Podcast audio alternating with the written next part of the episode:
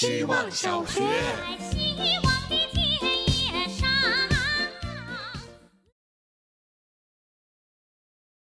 Hello，大家好，我是小辣条。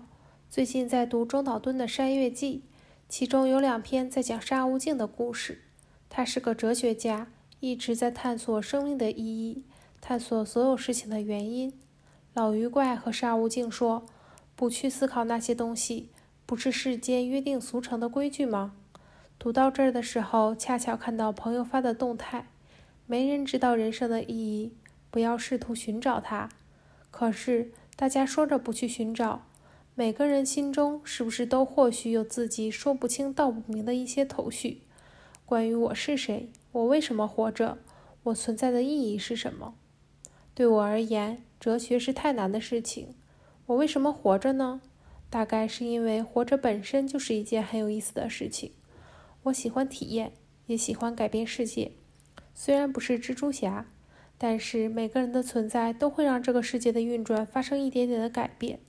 那就等于我们每个人都在改变世界。这大概是我人生的意义吧。就是让这个世界也体验一下被改变的滋味。希望小学，大家好，我是小觉。今天的大震惊是和朋友聊深入之后，发现了很多我没有问出口的为什么。恰恰是因为思考之后，并自己觉得对答案把握程度很高。所以没有问出口，然后就丢失了一个发现全新想法或行为，一个打开对面的人不同面相的机会。原来为什么这句话不仅常常要跟自己说，还要多多跟别人说？揣测和概括之外，就问问为什么也就可以的。感觉到一种更直球和不贴膜的交流方式。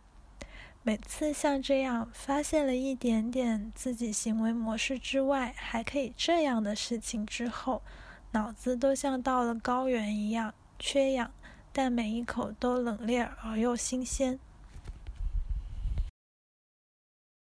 希望小学，大家好，我是小宋。昨天双十一预热场开场。这个消息是听一个年轻到刚开始自食其力可以养活自己的朋友说的。他说他下单了很多东西，说自己杀疯了，感觉长十双眼睛都不够用。于是我也打开了淘宝，翻了半天，最后下单了六包预售的洗脸巾。就在这一瞬间，我忽然明白了另一种双十一之于人的意义。总有前赴后继的开始自己赚钱了的人，要展开自己的生活了。他们和我们一开始赚了钱一样，突然有一种能够由自我支配财务和生活的自由感。双十一正是体验这种爽感和局促感翻倍的好时候。所以我想说什么呢？我想说，虽然今年没有做双十一的项目。但积累了不同于以往任何一年的关于双十一的感受，很够。希望小学，大家好，我是小白。我想说明书是个好东西。除了宜家和乐高，我再没认真看过哪个产品的说明书了，甚至觉得是因为自己笨，所以才必须要认认真真的看说明书才能拼好它们。不知道第一次有这种念头是什么时候，也不知道对还是不对。说明书常常输给经验，因为有了经验，所以我们其实根本不在乎产品出厂设置成什么样子。我不会对着说明书看手机怎么用，看手机膜怎么才能贴好，更不会去找说明书来学人该怎么在不同的场景里自处。